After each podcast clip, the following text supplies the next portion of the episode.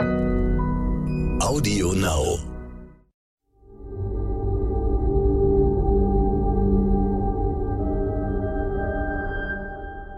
Es ist Freitag, der 7. Oktober. Hallo und herzlich willkommen zum Stern-Podcast Ukraine die Lage mit dem Militärexperten und Politikprofessor Carlo Masala von der Bundeswehr-Universität in München. Ich bin Stefan Schmitz vom Stern. Guten Morgen, Herr Masala.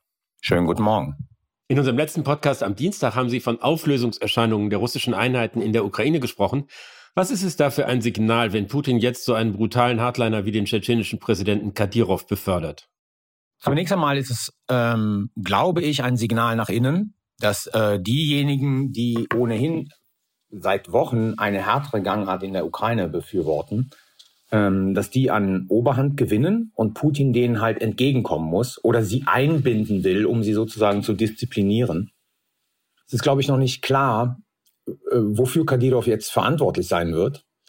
Ähm, aber gleichzeitig muss man auch sagen, die Idee, also Kadyrov, der ja auch der Schlechter genannt wird, die Idee, dass man jetzt durch eine weitere Brutalisierung Erfolge in der Ukraine erzielen könnte, ähm, also historisch lässt sich sowas nicht feststellen, dass halt Brutalisierung äh, zu Erfolgen notwendigerweise führt. Von daher ist das eine relativ offene Situation. Ich glaube aber, es ist nach innen der Versuch, diese äh, Hardliner ähm, einzubinden und sie dadurch natürlich in die Verantwortung zu nehmen und zu domestizieren. Und welche Auswirkungen das konkret in der Ukraine haben wird, das werden wir erst in den nächsten Wochen und Monaten sehen. Und wenn ich Sie richtig verstanden habe, ist auch offen, auf welcher Seite Putin steht. Also dass keineswegs damit gesagt ist, er steht auf der Seite von Kadyrov, sondern möglicherweise springt er auch noch seinem schwer unter Druck geratenen Verteidigungsminister zur Seite. Ja, ich glaube, Putin muss halt ausbalancieren. Ne? Die verschiedenen Fraktionen, die um ihn herum sind und die unterschiedliche ähm, Gangarten in diesem Ukraine-Krieg äh, Krieg fordern. Ähm, ich glaube nicht, dass das ein Ausdruck dessen ist, dass er sich jetzt auf die Seite der Hardliner schlägt, sondern ich glaube eher, das ist ein Ausdruck dessen, dass er denen nachgibt, um sie und, und sie auch einbindet. Ich meine, die Teilmobilmachung war ja auch etwas, von dem man, von dem viele Russland-Experten gesagt haben, das ist ein nach innen gerichtetes Signal an diese ganzen Ultranationalisten, dass er deren Forderungen einigermaßen nachkommt. Ähm, ich glaube nicht, oder ich würde nicht so weit gehen zu sagen, Putin hat sich hier entschieden, wie äh, die zukünftige Strategie in diesem Krieg sein wird. Ich meine, es gibt ja so eine, eine Logik des Krieges, dass je größer die Erfolge der Ukrainer sind, desto größer wird der Druck auf Russland, den Konflikt zu eskalieren. Das spürt Putin natürlich auch. Natürlich, klar. Und dem kommt er ja entgegen. Also Teilmobilmachung, jetzt die Einbindung von solchen Leuten wie Kadyrov, die ihm möglicherweise, dazu reichen meine Kenntnisse der innerrussischen Verhältnisse nicht aus, die ihm möglicherweise innerrussisch auch gefährlich werden könnten. Ähm, so bindet er jemanden in die Verantwortung ein. Aber klar, er ist mit dem Rücken an der Wand und deswegen muss er sich ja bewegen. Deswegen macht er ja jetzt die Schritte, die andere schon seit Wochen und Monate fordern. Auf der anderen Seite sieht man, dass Joe Biden, der amerikanische Präsident, so deutlich wie nie davor gewarnt hat, dass der Einsatz einer taktischen Atomwaffe durch Putin unabsehbare Folgen hätten. Er sprach, glaube ich, von Apokalypse oder Armageddon. Welche Funktion hat eine solche Warnung? Naja, es ist mal wieder sozusagen ähm, ein, ein Versuch, ähm, die russische Föderation von einem möglichen Einsatz von Nuklearwaffen abzuschrecken. Also ich meine, Jack Sullivan, der nationale Sicherheitsberater, hat ja vor ein paar Wochen von katastrophalen Konsequenzen geredet. Ähm, Biden legt hier rhetorisch nochmal einen drauf, wobei das Interessante ist, er sagt zugleich auch, es gibt keinerlei Anzeichen dafür, ähm, dass in der Russischen Föderation irgendetwas mit Blick auf den Einsatz von Nuklearwaffen passiert. Aber es ist in der Tat sozusagen der Versuch, jetzt nochmal durch diesen Gebrauch von Armageddon ähm, den Russen oder den Teilen in der russischen Föderation, die möglicherweise über den Einsatz von Nuklearwaffen spekulieren, deutlich zu machen, welche verheerenden Konsequenzen das auch für Russland und seine äh, und sein sozusagen seine staatliche Souveränität, das staatliche Überleben haben wird. Es liegt in der Linie der Abschreckung und der Vergleich mit der Kuba-Krise. Ich sage jetzt mal ganz einfach, ähm, der liegt ja natürlich auch nahe und den, da haben ja viele Fachleute ja auch schon ähm, in den ersten drei Monaten dieses Krieges diesen Vergleich gezogen. Das ist das letzte Mal, dass so eindeutig mit dem Einsatz von Nuklearwaffen gedroht wurde. Äh, das war halt in der Kuba-Krise. Wobei die Kuba-Krise ja irgendwie in dem Zusammenhang auch einen Funken Hoffnung geben kann, weil da war es ja so, dass äh, man sich irgendwie eng gegenüberstand, alle haben in den Abgrund geguckt und am Ende haben sie sich dann doch entsch dafür entschieden, dass es die Welt weitergeben soll. Ja, es gab zwei entscheidende Elemente. Ich meine, das eine ist, dass Kennedy sehr klar war mit den Konsequenzen, die äh, er der russischen, äh, damals der Sowjetunion, Entschuldigung, angedroht hat, falls sie die Blockade durchbrechen. Und der zweite Aspekt war ja diese Vereinbarung des Abzugs der äh, Raketen von Kuba, aber halt auch der äh, amerikanischen Raketen aus der Türkei. Aber ursächlich dafür, und deswegen liegt Biden da, glaube ich, sehr klar in der Linie, war, dass Kennedy keinen Zweifel daran gelassen hat, äh, was passieren würde, sollte äh, die Sowjetunion diese äh, Blockade mit ihren Frachtern durchbrechen. Wir haben ja jetzt auch den Zelensky gehört, der irgendwie seinen Druck erhöht. Er möchte jetzt ganz dringend und schnell in die NATO, er möchte in die EU, er möchte als Gastgeber der Europameisterschaft 2030 in der EU sein. Gleichzeitig spricht er von äh, Präventivschlägen gegen Russland.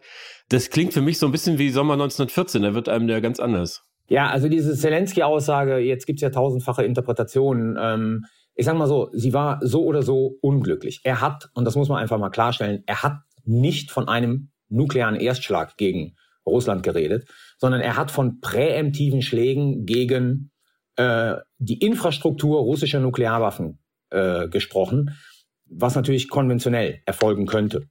Und das ist einfach ähm, fehl am Platz. Das ist wirklich fehl am Platz, weil es natürlich, und das sieht man ja heute, in Russland dieses Narrativ, der Westen ist gegen uns und die wollen uns im Prinzip zerstören, natürlich befeuert. Die Russen nehmen das dankbar auf und reden vom Erstschlag und jetzt macht sozusagen äh, die Nachricht die Runde, Zelensky fordert einen atomaren Erstschlag äh, gegen Russland, was er nie getan hat.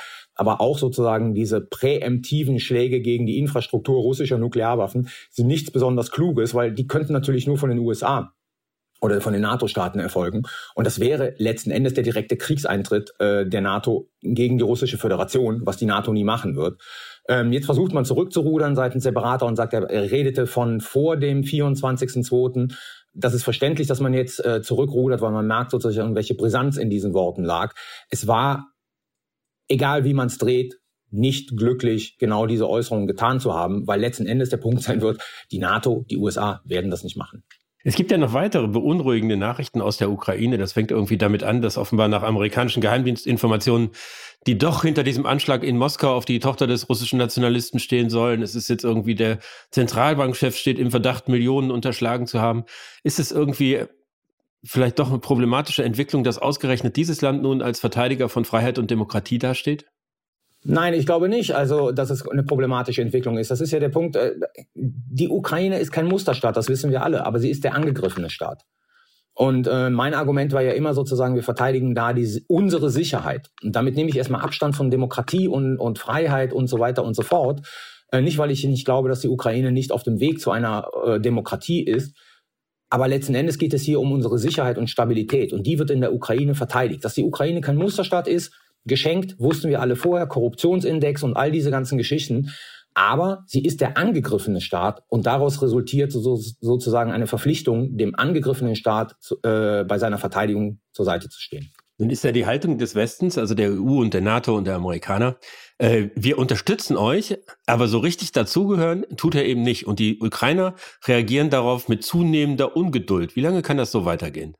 Das ist eine offene Frage. Letzten Endes ist es ganz einfach so, dass die Ukrainer ähm, das akzeptieren müssen. Sie haben ja keine Alternative. Also sie können sich ja nicht im Prinzip abwenden und wohin gehen? Zur Russischen Föderation ausgeschlossen. Also von daher können sie letzten Endes nur dieses Faktum akzeptieren, dass die Institutionen so reagieren, wie sie reagieren. Ähm, und sie wissen es ja auch, dass sie nicht in die NATO kommen werden morgen dass wenn sie überhaupt in die NATO kommen würden, das ein Prozess ist, der Jahre dauern wird, äh, der jetzt möglicherweise sozusagen irgendwann mal nach diesem Krieg an Intensität ähm, zunehmen wird. Das gleiche gilt für die EU, aber sie haben keine Alternative. Deswegen wird es so bleiben, wie es gegenwärtig ist als so eine Art Zwischenstufe zwischen den etablierten Institutionen des Westens und irgendwie reinen Gesprächsrunden gibt es jetzt diese europäische politische Gemeinschaft. Da haben sich in Prag mehr als 40 Staats- und Regierungschefs getroffen, so ziemlich alle Europäer außer Putin und dem Belarussen Lukaschenko. Was erwarten Sie von dieser Initiative? Kommt da irgendwie mehr bei raus als ein Fototermin? Also zunächst einmal, was wir gestern in Prag hatten, war ein Fototermin. Die grundsätzliche Idee ist sicherlich keine schlechte, weil die Europäische Union steht natürlich vor der Herausforderung, dass sie jetzt also nicht jetzt unmittelbar, aber in den nächsten Jahren möglicherweise noch mehr anwachsen wird, um Staaten, die auch flächenmäßig, bevölkerungsmäßig groß sind, und dass das natürlich die innere Kohärenz der Europäischen Union in Frage stellt äh, und sozusagen möglicherweise gefährdet da eine Alternative zu schaffen, die eng verzahnt ist mit der Europäischen Union und all den Staaten, von denen klar ist, dass sie in die Europäische Union wollen, aber de dass der Prozess noch Jahre, wenn nicht Jahrzehnte dauern wird, eine Alternative zu geben, sie dort einzubinden, Möglichkeiten zu finden, dass sie von Teilen dessen, was der Acquis communautaire ist, äh, profitieren können, halte ich für eine richtige und gute Idee. Die Frage ist allerdings jetzt nur, wie wird sie weiter verfolgt werden? Momentan haben wir halt einen sehr schönen symbolischen Fototermin in Prag gestern gehabt. Das eine ist ja, ob man jetzt sozusagen ein solches Gesprächsforum schafft, um auch irgendwie Kontakte zu denen, die möglicherweise in einigen Jahren mal als Beitrittskandidaten in Frage kommen, aufzubauen, oder ob man sozusagen eine Assoziation der Europäer gegen Putin bildet, weil das war es ja de facto. Es war ja, es waren ja alle da außer, außer Putin und seinem Freund Lukaschenko. Also dass sie, äh, dass es schon eine Frontstellung auch damit verbunden ist. Ja, aber diese Frontstellung war ja schon vorher da. Also von daher halte ich sozusagen diese Initiative jetzt nicht nur mit Blick auf die Frontstellung gegen Putin äh, für, für sozusagen äh, beachtenswert, sondern es ist, glaube ich, und so habe ich Macron verstanden, ähm, es ist der Versuch, also was eint denn alle diese Staaten mit Blick auf die Europäische Union? Das ist der Binnenmarkt. In vielen Fragen sind die ja sozusagen äh, nicht bereit, in, in differenzierte Integration, in vertiefte Integration zu gehen. Das ist der Versuch, sozusagen einen Teil der Vorteile dieser Europäischen Union auf diese Staaten auszuweiten, ohne dass sie den Einfluss auf die internen Mechanismen der Europäischen Union haben. Wie gesagt, wir müssen gucken, wie sich das weiterentwickelt. Aber ich würde das jetzt nicht so im Sinne einer Allianzbildung gegen Putin sehen, weil dafür sozusagen ist es machtpolitisch zu unbedeutend. Und diese Allianzbildung erfolgt halt sozusagen über die NATO oder diese Gegenmachtbildung erfolgt halt über die NATO und auch die Europäische Union mit äh, ihrer Bereitschaft, diese Staaten zukünftig äh, als Mitglieder zuzulassen. Ich danke Ihnen, Herr Mastala. Ich danke Ihnen. Das war Ukraine die Lage. Die nächste Folge finden Sie, wenn Sie mögen, am Dienstag bei Stern.de, Audio Now und überall, wo es Podcasts gibt.